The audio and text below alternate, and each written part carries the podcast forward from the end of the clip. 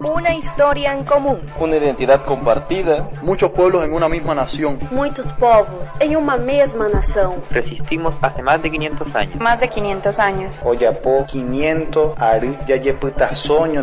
Sintiendo. Soñando. Y construyendo la patria grande. La patria grande. A patria grande. Ahora comienza. Ahora comienza. Al sur del río Bravo. Al sur del río Bravo. Al sur del río Bravo. Río Bravo y Riote. Al sur del río Bravo. Noticias, cultura y raíces de nuestra América. Al sur del río Bravo. Aló, aló, aló, aló, aló, amigos, amigas y amigues de América Latina. Aquí comienza Al sur del río Bravo, número 25, séptima temporada. El programa que acerca las noticias, la cultura y las raíces de nuestra América a cada corazón de la matria grande. Aquí, María Guadalupe Jennifer López Cuellar, más conocida como Lupita, acompañada de un equipo excelentísimo. Y saludo a mi querido, a mi pana, a mi eh, persona favorita del mundo, Hera Psycho. Chan, chan, chan, chan. ¿Cómo anda mi panita Lupita? Buenas, buenas, buenas latinoamericanes. Te invitamos, como cada semana, a combatir el coloniaje mediático y a burlarnos de aquellas fronteras, de aquellas barreras que nos impusieron para dominarnos. Hoy el equipo al sureño está vibrando alto por varias razones. Ha llegado la primavera al cono sur de la Matria Grande. Eh, la semana pasada nos tomamos una pausita, nunca está de más, ¿no? Para recargar pilas, para coger impulso. Y Lupita acaba de darse el segundo pinchazo, con lo cual el equipo de Al Sur está con el esquema completo de vacunación.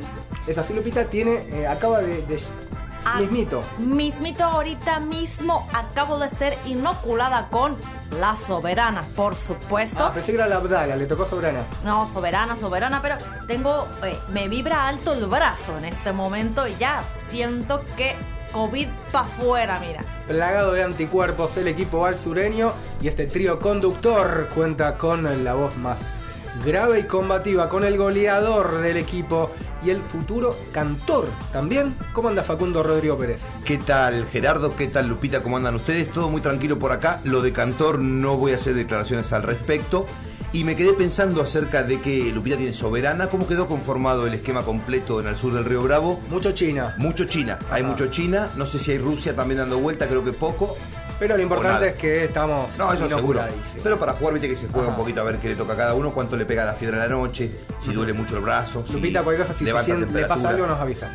Si alguien que me venga a traer una cosita rica y un pañito frío. Ajá, este es el trío que conduce, pero ¿quién es la que verdaderamente conduce toda esta historia? ¿Quién maneja los hilos de esta película? La mismísima María Emilia Mena, más conocida como Meme o Meme. Exactamente, depende del tilde donde le pone, así que agradecemos como siempre su presencia y estamos cómodos, serán los nuevos micrófonos quizás que el sonido suena más envolvente. Sí, de esta también una razón misteriosa que tenemos también para alegrarnos y hoy también estarán como siempre nuestras columnistas.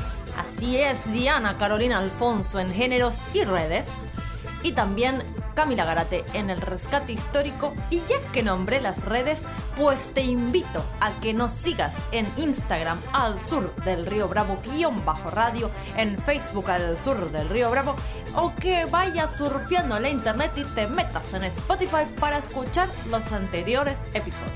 Al sur del río Bravo suena en su casa madre, la Radio Universidad de La Plata, en la Argentina, esta bella e histórica emisora y también en un montón de otras radios en toda nuestra región. Cada semana mencionamos a tres y hoy le toca el turno de Radio Red con ICOP de Montevideo, esto es en Uruguay, también Radio La Mosquitera, departamento de Guaymallén, esto es en Mendoza, República Argentina, y por último Radio Comunitaria Villa Olímpica, esto es en Santiago, de Chile, donde va a ser en Chile, justamente. En Chile vamos a estar hoy recorriendo informativamente sí, po, distintas sí, cuestiones. No sé si nos queda algún aviso parroquial, algún saludo o si no, le damos Yo voy a mandar dos saludos a dos personas muy queridas con las que siempre hablo del programa, pero pues nunca les mandé saludos. Así que les mando un saludo muy grande a Diego y a Puchi, que les mando un abrazo lo más grande que se pueda. Diego y Puchi. Diego y Puchi, yo aprovecho para mandarle un saludo a Lucas Damián, que estuvo escuchando en una de las repetidoras en la costa atlántica de Argentina. Así que si vuelve a escucharlo, le mandamos un abrazo grande para Lucas. Hechas las presentaciones formales, comenzamos a viajar, comenzamos a recorrer los destinos de nuestra querida Avia Yala. Chi chi chi, le le le, viva Chile. Chi, chi, chi, le, le, le. El viaje informativo de esta semana nos lleva al país trasandino. Tenemos para compartir una noticia buena y una mala. ¿Por cuál Ay, quiere arrancar ay, Lupita? ay. Ay, yo digo, para mí, primero la mala y luego terminamos bien arriba con la buena. Yo estoy casi, casi, casi en completo acuerdo con Lupita. Muy bien, vamos con la mala en este caso, porque esta semana estuvo marcada por un amplio repudio a la violencia xenófoba que recrudeció en Chile. Hacemos un raconto de lo sucedido el viernes pasado. Más de 100 familias migrantes fueron desalojadas violentamente por carabineros de una plaza donde acampaban en la ciudad de Iquique, a la puerta de la entrada al país, pensándolo en el norte, desde donde lo miramos nosotros aquí desde el sur bien al sur. La cosa se puso realmente muy, pero muy brava y continuó el día siguiente. Porque no terminó ahí. Al día siguiente, unas 3.000 personas participaron de una convocatoria denominada directamente No Más Migrantes. Sin, sin eufemismos. Sin, sin eufemismo, sin poesía, así. Una marcha con consignas, como veníamos diciendo, claramente, abiertamente racistas y xenófobas. Una marcha de la ultraderecha chilena en la ciudad de Iquique, en el norte del país, que terminó de la peor manera y con las peores imágenes. Un grupo de manifestantes incendiando las carpas y las pertenencias de las personas migrantes, en su mayoría familias venezolanas, pero también haitianas y colombianas. Las imágenes son tremendas y realmente desoladoras. Una turba ultraderechista prendiendo fuego colchones, frazadas, ropas, juguetes e incluso pañales, escucharon bien, pañales de las familias migrantes. Aunque nos cueste igual, vamos a ir al lugar de los hechos y traer alguna de estas voces de los manifestantes, claramente inoculados no con la vacuna que me acabo de dar, sino con odio y xenofobia. Nos impregnaron de inmigrantes, haitianos, enfermos, ignorantes y hablando otro idioma. La mejor solución es que todos los ilegales se vayan de esta ciudad, se vayan a su ciudad, a su país, donde ellos corresponden. Y sacar la delincuencia más que nada, porque esto era un poco de delincuencia, de puros delincuentes. Como decía Lupita, sin eufemismos, eh, la consigna y también los testimonios de quienes se manifestaron en la ciudad de Iquique y quemaron las ropas, las carpas y los juguetes de las familias vulneradas, ¿no? Por la pobreza que llegaron de otros países, principalmente de Venezuela. Pero Lupita, ¿qué hizo Carabineros, la temida policía chilena? Los reprimió, les lanzó gases o balas de goma a los ojos de los manifestantes. No, no, no, porque esta vez Carabineros se corrió de su tradicional accionar represivo y ¿sabes qué hizo? Nada, nadita. Miró para otro lado, ni siquiera intervino.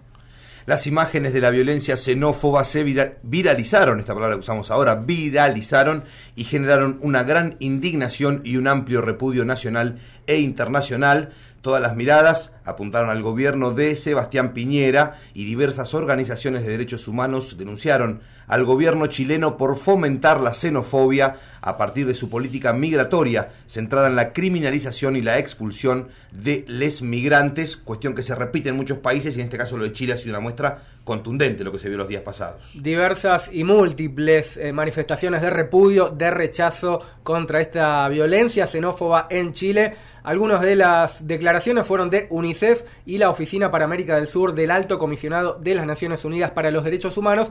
Ambas organizaciones pidieron al gobierno chileno cumplir con los tratados internacionales, ¿no? Implementar también un plan de migración que permita garantizar los derechos de las personas que ingresan al país, incluyendo sobre todo niños y niñas y adolescentes, que eran gran parte de estas familias migrantes. Otras repercusiones también por ahí. A nivel internacional, además, siguiendo en esta línea, el relator especial sobre los derechos humanos de los migrantes de la ONU, Felipe González, afirmó que no se pueden seguir decretando medidas de expulsión y desalojo que no cumplan con normas internacionales. Y como siempre es costumbre, nos vamos al lugar de los hechos, pero en este caso son testimonios de venezolanas y venezolanos que sufrieron estos ataques, así que si les parece, los escuchamos. Eso fue a las 6 de la mañana, llegaron los oficiales a desalojarnos de nuestras carpas. Este, a esa, a esa hora de la mañana con los niños con frío, tuvimos que despertarlos y aquí estamos, parados en una esquina, viendo para ver para dónde agarramos, dónde pasamos las noches con nuestros niños. Venimos a aportar a este país. No todos somos malos, porque los buenos, hermanos, los buenos somos más. Si me entiendes, habemos niños, solo le pedimos a las autoridades pertinentes que nos puedan reubicar en un espacio por un tiempo preciso, un tiempo indicado que nos puedan dar para poder nosotros como padres de familia, responsables de los niños, salir adelante. Queremos es trabajar, nosotros no pedimos que nos regalen nada, solo pedimos trabajo. Y nosotros lo que queremos es algo donde vamos a ir y ellos no nos dan nada ni un papel para dónde vamos, ni nada. Lo están echando como si fuéramos animales, y ni los animales se tratan así. Bueno, escalofriantes, ¿no? Los testimonios de las víctimas, en este caso de las familias migrantes que llegan hacia Chile con lo opuesto, ¿no? Que tienen que acampar en plazas y que, bueno, son tratados de esta manera, eh, atacados, incluso quemadas sus pertenencias eh, y, bueno, las denuncias que van apuntando al gobierno de Sebastián Piñera, decíamos. Claramente, porque las responsabilidades del Estado chileno están presentes. ¿Quién protege a las personas que están en el estado de vulnerabilidad más grande que quizás existe, que es la, la migración casi forzosa, podríamos decir? Porque una veintena de dirigentes políticos denunciaron al gobierno ante la CIDH, la Comisión Interamericana por los Derechos Humanos, por su política migratoria que no protege la integridad física y psicológica de las personas que ingresan al país, dejándolos simple y llanamente abandonados y abandonadas a su suerte. Quien también se estuvo pronunciando fue el director del Instituto Nacional de Derechos Humanos, Sergio Mico, dijo que los hechos de Iquique son una vergüenza nacional y también exigió el fin de los desalojos y las expulsiones. Escuchamos la voz propia de Sergio Mico. El instituto demanda al gobierno que no se realicen expulsiones de migrantes que han ingresado en forma irregular sin que se realice un análisis objetivo, previo, razonable individual y donde cada una de las personas que pueden ser afectadas tengan el derecho a dar a conocer su situación. Por sobre todas las cosas que no se expulsa a personas que están bajo la protección internacional, como son aquellos migrantes que quieren ingresar al país para unirse con sus familias, que ya están aquí, o grupos de especial protección como son niños y niñas y adolescentes que hemos visto como ingresan por la noche al país, o personas víctimas de trata. Escuchábamos a Sergio Mico, director del Instituto Nacional de los Derechos Humanos de Chile, eh, hablando de y pidiéndole sobre todo al gobierno que cambie el rumbo de su política migratoria. A todo esto, ¿cuál fue la respuesta del gobierno de Sebastián Piñera? ¿Cambiar la política migratoria? Mm. Bueno, pues a diferencia de Carabineros, Piñera no cambió mucho su, su, forma tradicional y lo que hizo fue básicamente reforzar la, la vigilancia en el pueblo de Colchane, que es el que se encuentra en la frontera con Bolivia, por donde ingresan la mayoría de los inmigrantes y las inmigrantes. O sea, darle respuesta a la familia, no, reforzar la vigilancia en la frontera. El ministro del Interior, Rodrigo Delgado, adivinen qué hizo, anunció la instalación de seis puntos nuevos de control en la frontera. Escucharon bien, como decía recién Jera, en vez de estar con la familia que sufrieron esta cuestión o que la temática migratoria sea desde un parámetro de los derechos humanos, no, anunciaron la instalación de seis puntos nuevos de control y el envío de un nuevo contingente de policías y militares con todo lo que eso implica. Y si creíamos que la marcha de este movimiento ultraderechista y xenófobo no tenía eufemismos, bueno, pues los han sacado del gobierno chileno porque eh, Delgado, el ministro del Interior, anunció que el gobierno seguirá adelante con ni más ni menos su plan de expulsiones de migrantes indocumentados y que desaloja- desalojaría cualquier lugar público que ocupen ilegalmente. Bueno, el gobierno chileno anunciando que va a seguir con su política de expulsión y desalojo. Y otro representante del gobierno chileno, en este caso Miguel Ángel Quesada, es delegado presidencial en esa región del norte chileno, culpó a quién, bueno, al gobierno de Bolivia, en este caso por la migración irregular, ¿no? Por esa frontera por donde entran desde Bolivia hacia Chile, dijo que el gobierno boliviano no hace ningún esfuerzo para que la gente no cruce, así que Tranqui, la respuesta del gobierno chileno ante esta situación, ante esta vergüenza nacional de la xenofobia, decir, bueno, la solución es poner más control, más militares en la frontera, que no entren y la culpa, ¿quién la tiene? Bolivia. Bueno, de Chile antes de irnos a la buena, un peloteo final de reflexiones, de análisis, que nos deja este contexto de la crisis migratoria que vive Chile, que hay que decirlo es parte de una situación mundial, ¿no? de una creciente ola migratoria en muchas regiones del mundo a partir de la crisis económica eh, provocada o mm, agudizada a partir de la pandemia. En nuestra región hay varios ejemplos. Uno tiene que ver con los haitianos y haitianas que están migrando en masa y que esta semana fueron expulsados de a miles de los Estados Unidos.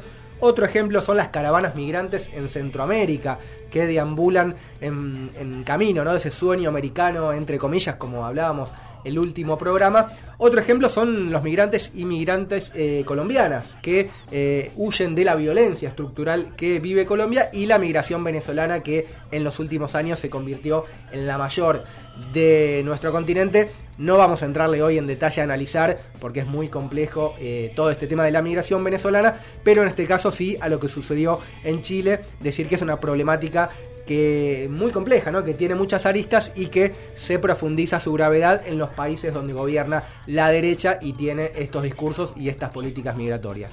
Sí, me quedo con esto de los grupos civiles ya directamente organizados en las fronteras y radicalizando la postura, cosa que veíamos en películas o que siempre creíamos que pasaba más en el país del norte y la frontera con México y, o Centroamérica y todo eso que hemos hablado en el programa pasado.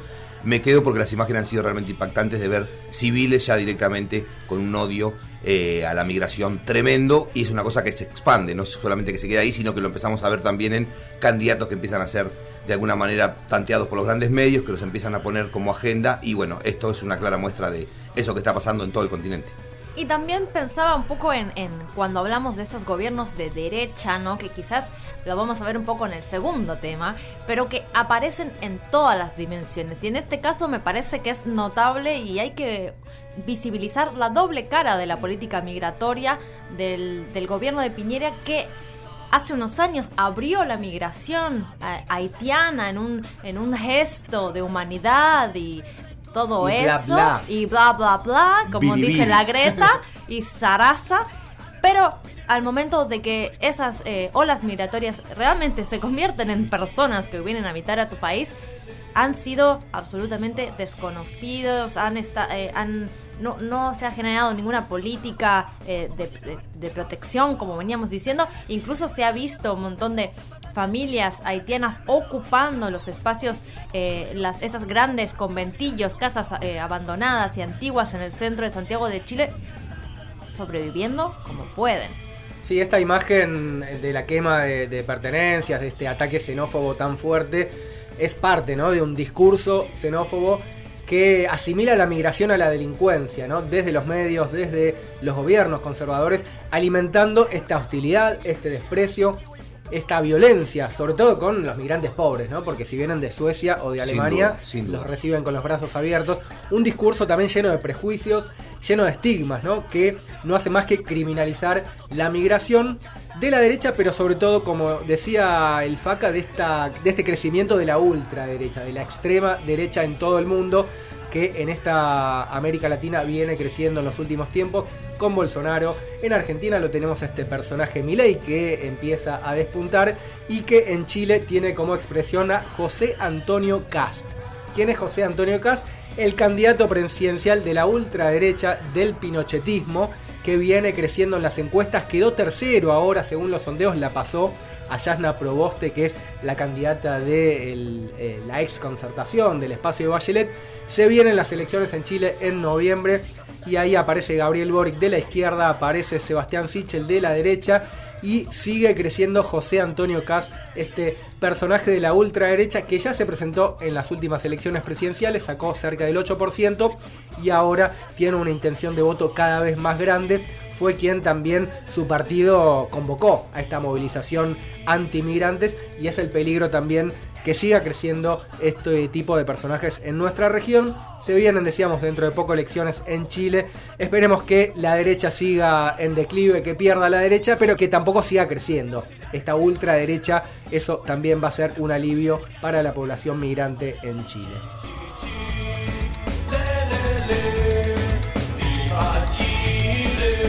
Bueno pues, pero a mí me prometieron que había también una buena noticia. Eso es cierto, Lupita, y tiene que ver con un tema que sin duda, y esto lo digo hoy, la ultraderecha también va a poner el en el cielo en lo que se viene, porque estamos hablando nada más ni nada menos que del aborto en el país trasandino, en Chile, una marea verde que se expande, en este caso el capítulo chileno, tiene que ver con que de alguna manera la Cámara de Diputados, de alguna manera no, la Cámara de Diputados aprobó el proyecto para despenalizar el aborto hasta las 14 semanas de gestación. Una votación que fue un poco ajustada, 75 votos a favor, 68 en contra y 2 abstenciones para la aprobación de la despenalización del aborto en Chile, que tuvo después su correlato en las calles.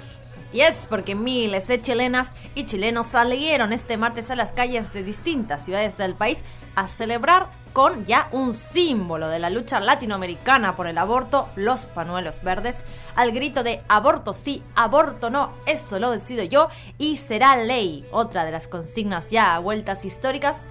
Y esa fue la... Eh, y la mayor concentración tuvo lugar en la Plaza Dignidad de Santiago, que fue, como sabemos, el epicentro de los estallidos sociales del 2019 una eh, iniciativa legislativa que busca modificar el Código Penal y terminar con la criminalización de las mujeres y las personas gestantes que deciden interrumpir su embarazo. Se aprobó en la Cámara de Diputadas y Diputados cómo sigue el camino para que sea ley la despenalización del aborto en Chile.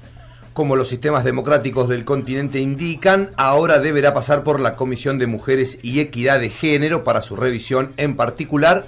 Luego se le someterá a votación en el Senado y en caso de aprobarse en la Cámara Alta, Piñera, ustedes escucharon bien, Piñera deberá firmar el proyecto para que se convierta en ley, lo cual de alguna manera hace que toda esa discusión de comisiones, de diputados, de senadores termine en la lapicera de Sebastián Piñera. Y ahí está el peligro porque pues con su condición que todavía lamentamos de presidente puede ni más ni menos que vetar el proyecto como ha hecho ya en otros momentos, por ejemplo con los proyectos eh, de retiro de fondos previsionales. Esa va a ser la última prueba, el último escollo que tendrá la despenalización del aborto en Chile en caso de pasar por el Senado también. Y bueno, los temores tienen que ver con la conocida postura del gobierno chileno actual en contra de la despenalización. La que estuvo hablando fue la ministra de Mujer y Equidad de Género, Mónica Salaquet. Debe haber dicho algo a favor del aborto, Mm. como de no, ¿no? Y debe ser porque el ministerio se llama Equidad de Género, pero... Uno quisiera Chile creer que los nombres que- eh, tienen un correlato con la realidad. Lo cierto, abro comillas, como gobierno no tenemos contemplado respaldar ni impulsar un proyecto como el que se votó, cierro comillas, Mónica Salaquet, la ministra de la Mujer y Equidad de Género. Pero no se quedó ahí. ¿Qué más dijo la funcionaria de Piñera? La posición del gobierno de Sebastián Piñera frente al aborto, ya sea de su despenalización o su legalización libre de causales, es por todos conocida. Este gobierno va a proteger la vida desde su concepción. Argumento que hemos escuchado en muchos lados justamente que tienen que ver quienes se oponen radicalmente a el aborto. Bueno, muy loco que bueno, un gobierno claramente antiderechos y en contra de la despenalización tenga un ministerio que se llame de la mujer y equidad de género. Nos Vio cómo es el marketing, Gerardo. Vio cómo es el Más marketing. bla, bla, Bla, más bla bla bla. muy mucho bla bla bla, mucha zaraza en Chile. Nos vamos a, a escuchar a alguien que no, que nos dice desde un lugar un poco más genuino y tiene que ver con el movimiento feminista chileno. Nos vamos como siempre, hacemos al lugar de los hechos. Vamos a hablar con Guaira Villegas, vocera de la Coordinadora Feminista 8 de marzo, que nos va a contar un poco qué expectativas hay en el movimiento feminista chileno para que se pueda avanzar hacia esta conquista. Buenas tardes, mi nombre es Guaira Villegas, soy vocera de la Coordinadora Feminista 8 de marzo y queremos enviarle un saludo al programa Al Sur de Río Bravo eh, y a todos y todas las escuchas de Latinoamérica. Como coordinadora feminista 8 de marzo, tomamos la noticia de la aprobación de la despenalización de la 14 semana de embarazo en la Cámara. Sabemos bien que es una exigencia que todavía no cumple todos los requerimientos que exigimos como movimiento social de mujeres, feministas y cuerpos gestantes. El camino es largo porque nos enfrentamos ante políticas antiderechos y conservadoras que consideran que el aborto sigue siendo un asesinato y eso es muy complejo para el ejercicio pleno de los derechos a decidir sobre nuestros cuerpos. En ese sentido, nuestro análisis, si bien por un lado es de celebrar y de, y de gritar en la calle que será ley, por el otro eh, estamos conscientes del largo camino que nos espera para que pueda ser una ley general sin, sin causales y sin ningún tipo de, de negación a nuestros derechos. En ese sentido, eh, también tenemos esperanza en la vocería que representa nuestra compañera Londra en la Convención Constitucional, sabiendo que será un tema muy probablemente sobre nuestros derechos sexuales y reproductivos que estarán en la mesa y en nuestra nueva Carta Constitucional. Escuchamos a Guaira Villegas, vocera de la Coordinadora Feminista 8 de marzo, el, la principal nucleamiento de organizaciones del feminismo que viene creciendo hace rato en Chile, quizás después de Argentina, el movimiento feminista que más ha crecido y más fuerza ha demostrado en las calles. Prueba de eso tiene que ver con que se esté debatiendo ahora la despenalización del aborto. Vamos a hacer un recorrido de cómo vino esta cuestión del aborto en Chile. Chile prohibió totalmente el aborto a finales de la dictadura de Augusto Pinochet. En 2017, sin embargo, el movimiento feminista logró la aprobación de la despenalización de las famosas tres causales, inviabilidad del feto, riesgo en la vida de la madre y en embarazos productos de una violación. Sin embargo, es el movimiento feminista que denuncia que muchas chilenas que cumplen con las tres condiciones encuentran dificultades aún para interrumpir su embarazo por las objeciones de conciencia interpuestas por clínicas y especialistas para practicarlo. Así es, en 2017 se había dado un paso importante con estas tres causales, con la salvedad de lo que dice y denuncia el movimiento feminista, y en 2018 se presentó el actual proyecto que se debate en el Congreso chileno, que tomó impulso este año, a comienzos de 2021 unos días después de qué? De la aprobación del aborto legal en la Argentina, donde decíamos se logró garantizarlo como un derecho libre y gratuito. Argentina y el movimiento feminista argentino, en este caso, generando un efecto contagio y este impulso para que eh, avanzara y se sacara del cajón este proyecto para despenalizarlo en Chile. En un panorama así latinoamericano, sabemos que además de la Argentina, el aborto ya está despenalizado en Cuba desde el 65, Uruguay, Guyana y en cuatro estados de México. Sin embargo, en algunos países está despenalizado en las tres causales, como actualmente pasa en Chile, pero hay muchos países, especialmente en Centroamérica, en donde está absolutamente criminalizado el aborto. Estamos hablando de Haití, Nicaragua, El, Salvador y Honduras, donde la interrupción del embarazo es totalmente ilegal. Un panorama de cómo crece la marea verde. En los últimos años está habiendo cambios importantes. Eh, en lo que tiene que ver con Chile hay que hablar de que no es que se va a legalizar, no se está, no se está debatiendo la legalización, sino la despenalización del aborto o sea que las personas gestantes que decían interrumpir su embarazo no sean criminalizadas en un contexto, decíamos, de Chile donde eh, eh, atraviesa una era de cambios, ¿no? donde el conservadurismo empieza a perder terreno, empieza a perder poder y eh, el estallido social de 2019 que, que marcó un parteaguas y nació una nueva era, en este caso también plasmado en el logro del movimiento feminista, que se esté debatiendo esto en el Congreso y que quizás sea un primer paso para avanzar en el aborto libre, eh, en el aborto libre para que las mujeres chilenas y las personas gestantes puedan decidir sobre sus cuerpos.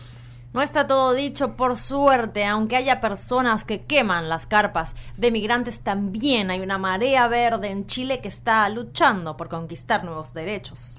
Sí, me quedo con esa parte. También la dimensión cultural que toman estos debates cuando entran en estos términos legislativos, que se empieza a discutir el tema, se pone arriba de la mesa. Acá en Argentina hace 3, 4 años para esta parte, fue un tema que rompió clases sociales, que rompió donde en la mesa familiar se hablan de otras cosas, empezó a hablar del aborto sabiendo que el aborto existe como práctica desde hace muchísimo tiempo y de lo que se habla acá es del marco legal que lo engloba, porque en cualquier familia, incluso estoy seguro que en Chile pasa muy similar a Argentina, saben quién es en la clínica donde se hacen abortos, saben dónde está la partera que hace abortos, el tema es la cuestión del marco legal y lo que eso implica y el riesgo, porque lo que se está hablando en definitiva es de cantidad y cantidad de vidas que se pierden justamente en abortos ilegales y clandestinos. A Chile vamos a volver en las próximas semanas porque falta menos de dos meses para las elecciones presidenciales. También sigue. Qué capítulo ese también, ¿eh? Se Qué viene, capítulo se viene. ese. Quizás por primera vez tengamos un presidente de izquierda o por lo menos no de derecha en Ay, Chile. yo, yo Por me ahora- llamaría a silencio, me voy a tocar ciertas partes del cuerpo, porque Madera, madera, la cabeza, lo que, que porque yo no quiero quemar nada. No Esos- digamos, no adelantemos. Eso será en los próximos capítulos de Al Sur del Río Bravo. Mientras tanto, nos quedamos en Chile musicalmente, Lupita. Específicamente nos vamos a quedar arribita de la cordillera porque nos vamos, cerramos este bloque con un pequeño, una pequeña semblanza a Patricio Mans, un referente de la nueva canción chilena de la resistencia a la dictadura de Pinochet, un Poeta, artista. ¿Qué más? cantautor, dramaturgo, de todo, la verdad, un, un- una persona muy importante que ha pasado a, a- a la eternidad hace no- poco o hace unas semanas. Se nos fue estos días. Eh, así es, así que nos vamos escuchando Arriba en la cordillera de Patricio Mans.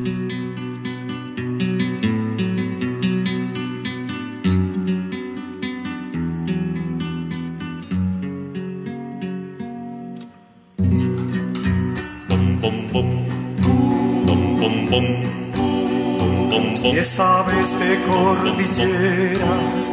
Si tú naciste tan lejos, hay que conocer la piedra que corona el ventisquero. Hay que recorrer callando los atajos del silencio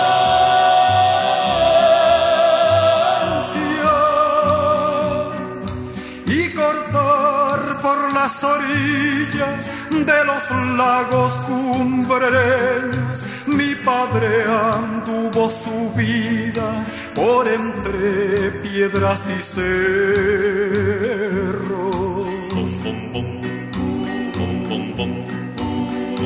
La viuda blanca en su grupa, la maldición del arriero. Llevó mi viejo esa noche a robar ganado ajeno al paso de atacar a la del invierno.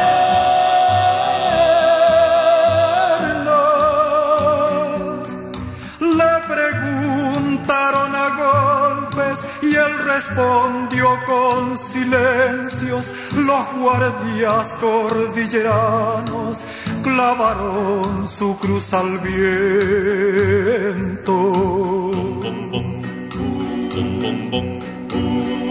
Los ángeles Santa Fe fueron nombres del infierno. Hasta mi casa llegaba la ley buscando al cuatrero. Mi madre escondió la cara cuando el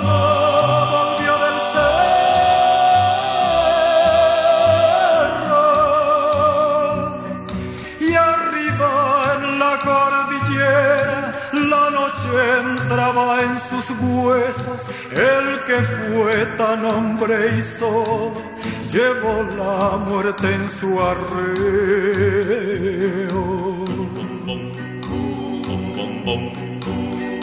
Nosotros cruzamos hoy con un rebaño del bueno, arriba en la cordillera. No nos vio cruzar ni el viento, con qué orgullo me querría si ahora llegara a saberlo.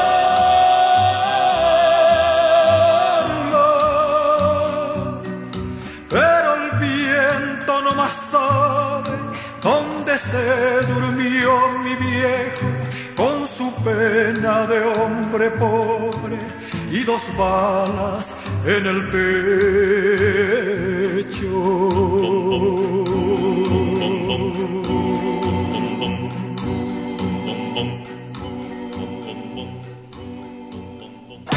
Estás escuchando Al Sur del Río Bravo. Al sur del río Bravo.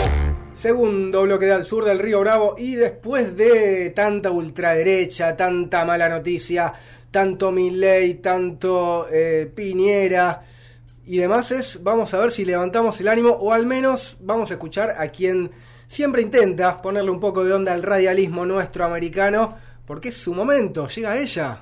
Llega ella quien hace mucho no mencionábamos su cabellera y hoy nuevamente tiene un brillo particular y un Sí. vuelo particular. Creo que el flequillo es donde está Sí. el asunto. Hay que ver si esos rulos descontrolados son eh, a propósito o tomaron vuelo, Vuelo propio. propio. Ella nos dirá, llega el momento de la... ¿Cómo era?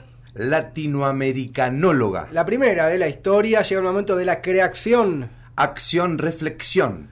La comandanta del poliamor nuestro americano, María Guadalupe. Jennifer López Cuellar, más conocida como Lupita, Lupita, ay, Lupita, Lupe, Lupe, Lupe, Lupe, Lupe, ay, Lupita. Bueno, bueno, bueno, bueno, tengo aquí en este sobre, tengo una primicia. Ay, ay, ay, ay, ay, tengo la danta Kenchi del momento. eh, el, el shampoo clave para tener esa cabellera. Ah, no, esa Será es... lupitónico, lupitónico Ah. en la cabellera. Ah, puede ser, ¿eh? Puede ser, puede ser, pero Entre no, paréntesis, no, qué no. furor que está haciendo el lupitónico.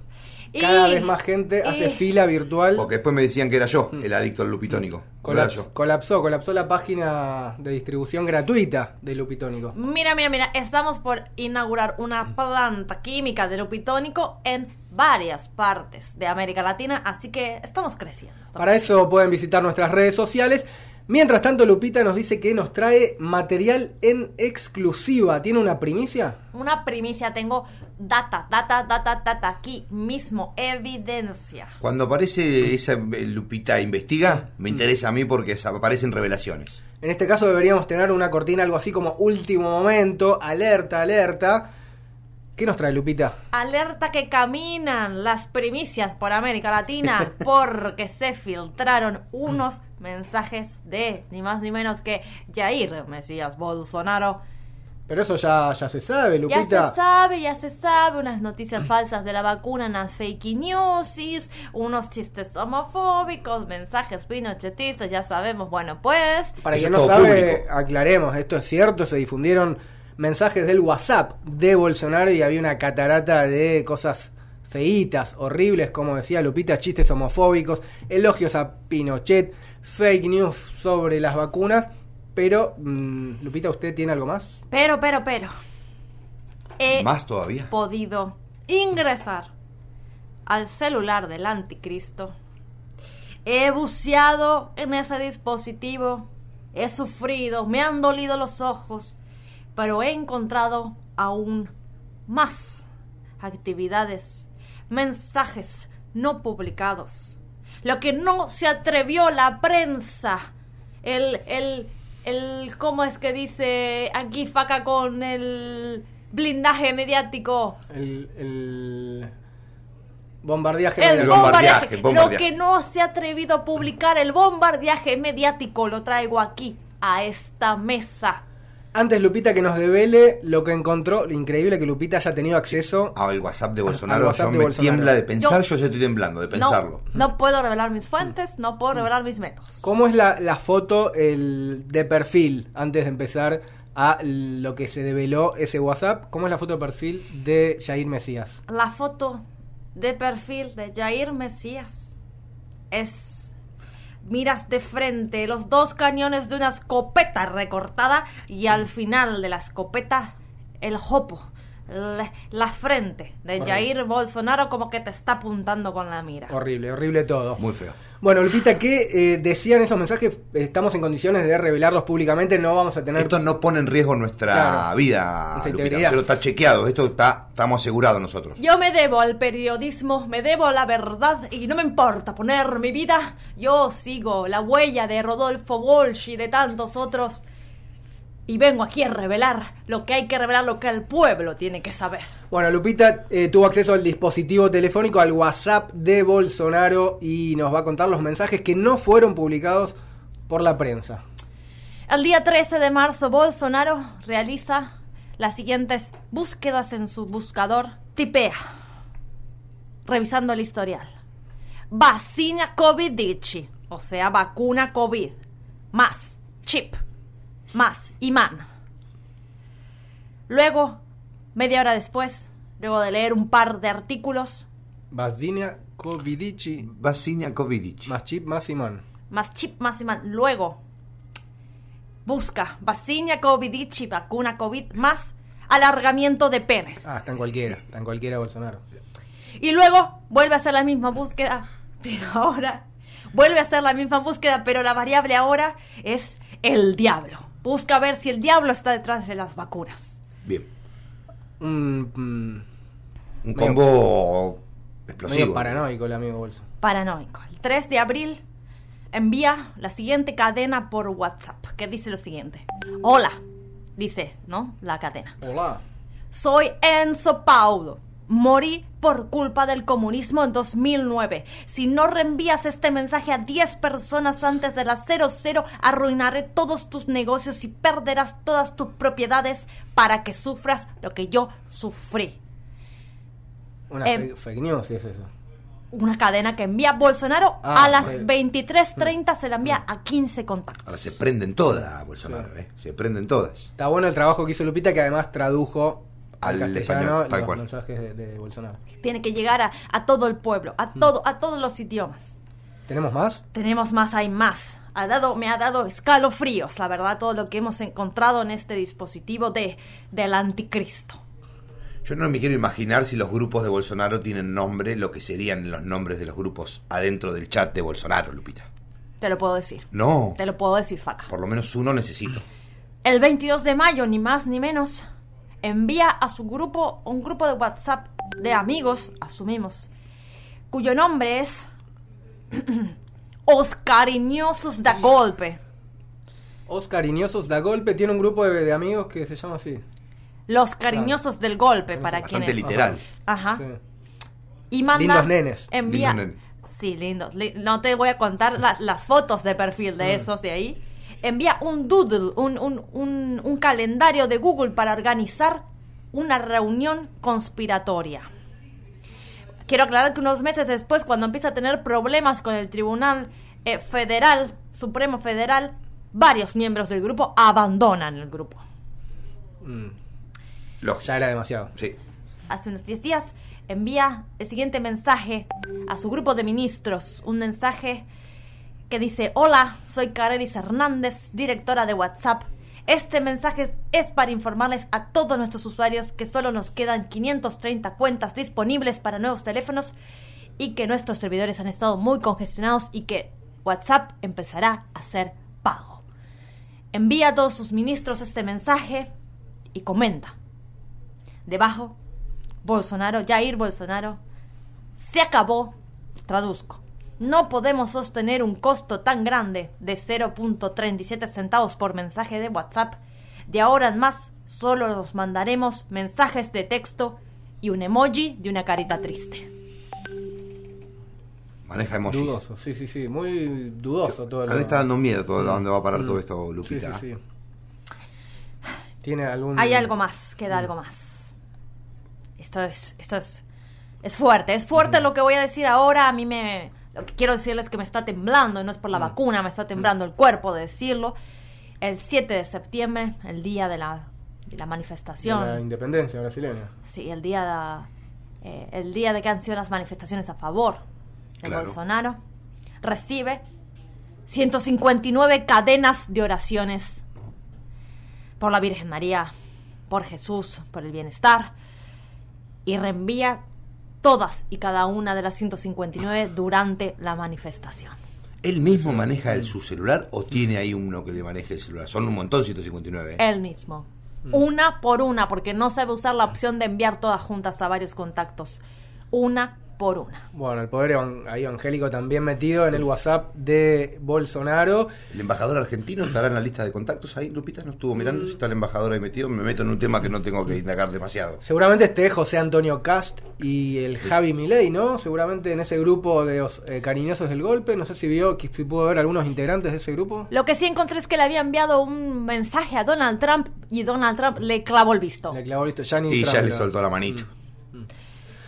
Bueno, No yo- sé si Lupita, usted después de esta exhaustiva investigación profesional eh, tiene alguna especie de conclusión o alguna hipótesis de eh, como cierre de esta eh, decía investigación sobre el WhatsApp de Bolsonaro que de primera mano estamos trayendo a la audiencia latinoamericana. Sin duda. Sí, la verdad que. La verdad que. Esto ha sido contundente evidencia. Para mí, he visto. He visto cosas que hubiera preferido no ver. He revelado una verdad difícil de tragar, pero he llegado a una conclusión desoladora. Brasil, el querido hermano país de Brasil, está siendo gobernado por un maniático, autoritario, fascista, retrógrado, reaccionario, con el manejo de Internet de una tía de 70 años.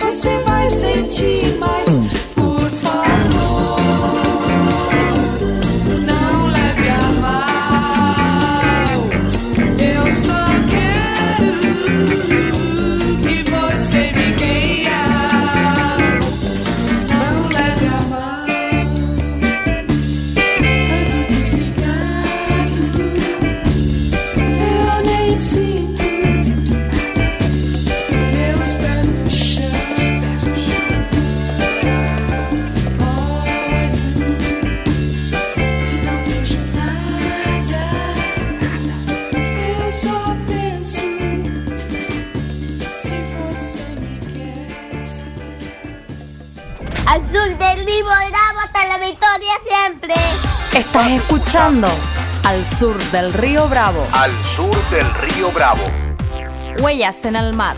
Historias rescatadas de nuestra región. Al sur del río Bravo.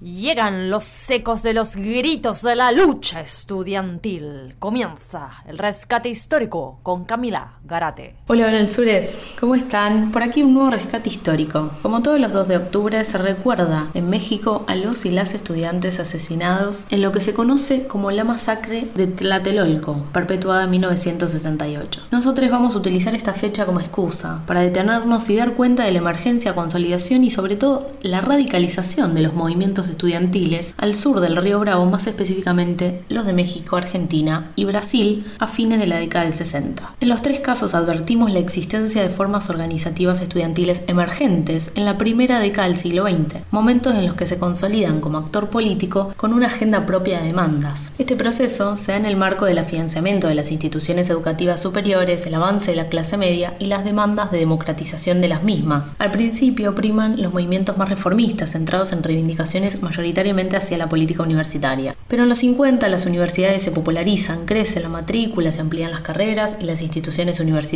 Y esto sucede en un contexto en donde se incorporaba la discusión en torno a la modernización y el famoso desarrollo, y que para principios de los 60 ya se pasa al ideal revolucionario y al discurso antiimperialista que la revolución cubana potenció, generando nuevas estrategias de confrontación. En los tres casos se observa que para la segunda mitad de los 50 se definieron movilizaciones estudiantiles intensas, que fueron la antesala de las experiencias que jalonaron los años 60. En Argentina, el debate por la instalación de universidades privadas supuso la movilización estudiantil que quiebra con los movimientos reformistas, pero fue luego del golpe de 66, con la posterior intervención de las universidades, la represión a sus oponentes en lo que se conoce como la Noche de los Bastones Largos y la prohibición posterior de la actividad política estudiantil, cuando la organización de los estudiantes adquirió otros motores. Ejemplo fue la masiva marcha del Silencio de Mayo del 69 en Rosario, manifestación en respuesta al asesinato de un estudiante de medicina en una marcha con reivindicaciones por el comedor estudiantil. La orden de salió rapidísimo, pero los manifestantes mantuvieron tomado el centro temporalmente. En México también se fueron dando diferentes movilizaciones que frente a la respuesta represiva los estudiantes volvían a salir a la calle en repudio. La más significativa es la que hoy se conmemora, la movilización a la Plaza de las Tres Culturas en Tlatelolco, que terminó con una masacre con un número de asesinados aún no datado y cientos de estudiantes encarcelados. Ejemplo de la radicalización en Brasil fue la conocida Marcha de los 100.000 organizado por estudiantes brasileros. En los tres casos podemos encontrar elementos comunes que los movimientos estudiantiles adquirieron, marcando una bisagra en la historia de los movimientos de estudiantes en América Latina. Primero podemos remarcar la ocupación del espacio público por parte del movimiento estudiantil que incorpora discursos y accionar contestatario con un cuestionamiento generalizado a las lógicas represivas y autoritarias que se tradujo en prácticas en contra de la acción policial, militar y el Estado. A su vez surgieron en los 60 formas de lucha que aglutinaron a posiciones moderadas radicales y a estudiantes que no habían participado previamente en política estudiantil, generando una mayor democratización en la organización que superaba a las agrupaciones estudiantiles. Por ejemplo, el Comité Nacional de Huelga y las Brigadas en México, el Comité de Lucha y las Asambleas en Argentina y los comités paritarios en la Facultad de San Pablo. A su vez, otra cosa en común del movimiento estudiantil latinoamericano fue la necesidad de articular las demandas con otros sectores de la sociedad, que hizo también a la masividad de estas manifestaciones. No solo con sectores sindicales, sino que se buscó el apoyo generalizado de la sociedad que podía, en ese momento, identificarse con las reivindicaciones antirrepresivas, antiimperialistas y en pos de un desarrollo genuino de la región. Sin embargo, la respuesta del Estado fue la represión y un discurso que al mismo tiempo los infantilizaba y les ponía como títeres de comunistas y por tanto, siguiendo la doctrina del momento, eran peligrosos para la sociedad, con un gran peso en México y Brasil que logró desarticular el movimiento radicalizado. Sin embargo, los y las jóvenes se recuperan y serán siempre bandera de resistencia.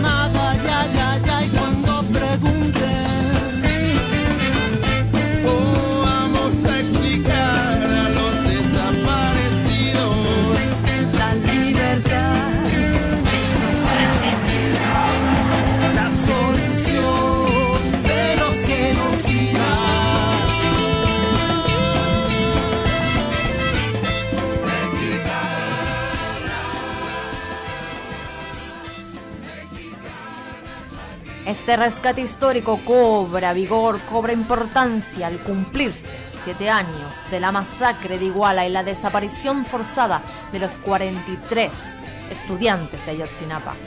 Nos vamos recordándolos, trayéndolas a la memoria y exigiendo la aparición con vida con un poquito de música.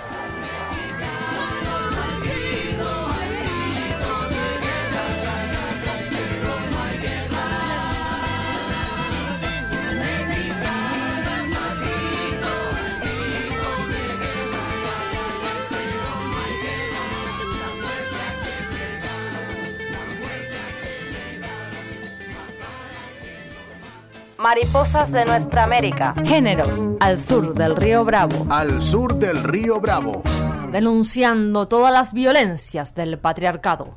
Llega la columna de las mariposas con Diana Carolina Alfonso. Hoy vamos a hablar del límite, del delgado límite del borde más poroso y endeble que representa la impunidad y el pacto patriarcal en las esferas del Estado. En la última columna habíamos hablado de los deberes que asumían los países firmantes de la Convención para prevenir, sancionar y erradicar la violencia contra las mujeres, conocida como Belém do Pará. Sin embargo, y vamos a traer un ejemplo de Argentina, en el año 2019 la sobrina del senador nacional del Partido Justicialista, o PJ, José Alperovich, presentó una denuncia por violencia sexual contra el exgobernador de la provincia norteña de Tucumán, tanto en los tribunales locales como en la unidad fiscal especializada de violencia contra las mujeres en Buenos Aires. Los hechos por los que se lo acusa, que incluyen abusos sexuales y violencia física y psicológica, habían ocurrido desde diciembre del 2017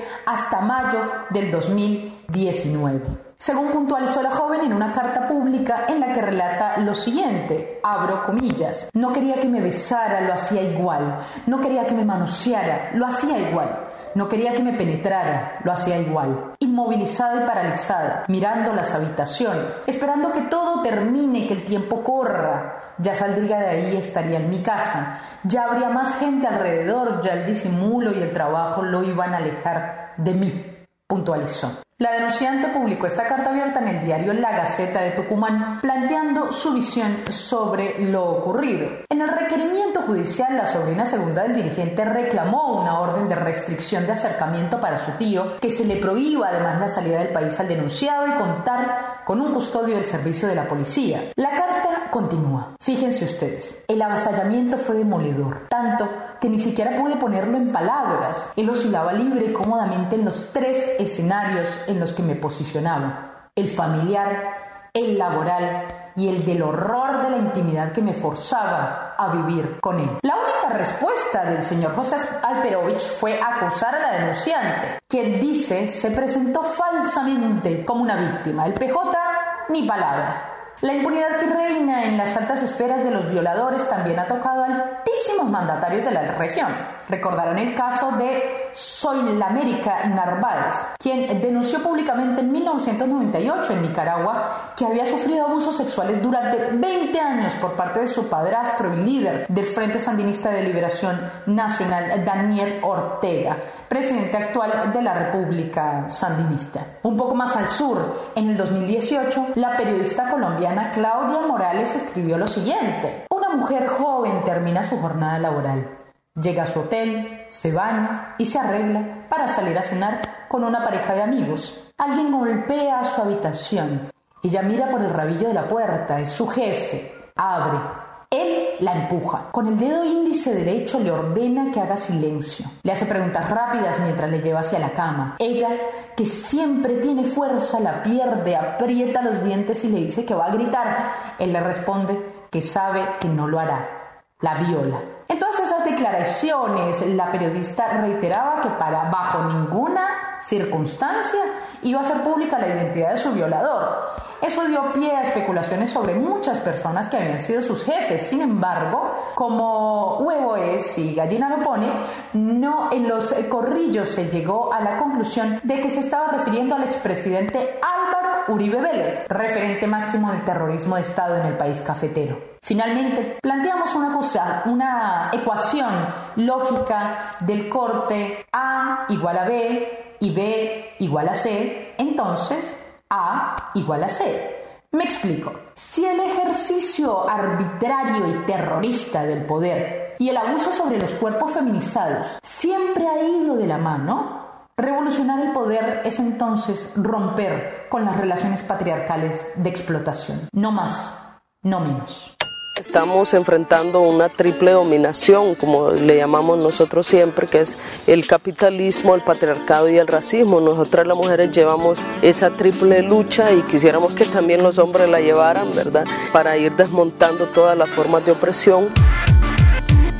Estás escuchando al sur del río Bravo. Al sur del río Bravo.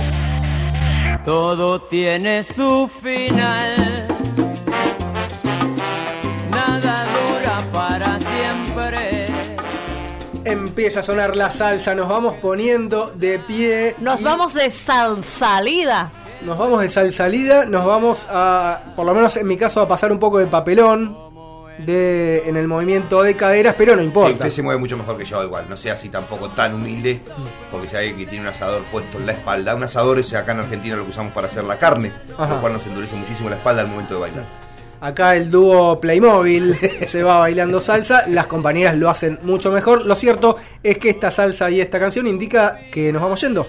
Ha llegado el momento, porque se está cumpliendo la hora de este al sur del río Bravo número 25, si mal no recuerdo. Volvemos a agradecer a toda la gente que está del otro lado escuchando, compartiendo y retransmitiendo este programa. Y agradecemos como siempre y felicitamos a nuestra conductora todoterreno, María Emilia Mena. Todavía no conduce, pero en cualquier Ajá. momento llegará. Es productora todo terreno Ajá. hasta ahora. Sí, sí, no, digo, nos conduce, Conduce desde nos- la perdón, estoy dando muy sombra. de que no- de que nos conduce Ando ahí muy a- por el perdón. buen camino. Sin duda. Este, y bueno, nos vamos despidiendo, no sé si tiene algún otro saludo ahí. Yo agoté todos mis saludos el día de hoy, los guardo para la semana que viene. Se fue el 25 de la séptima temporada de Al Sur del Río Bravo. Noticias, cultura, raíces y otras yerbas de nuestra América.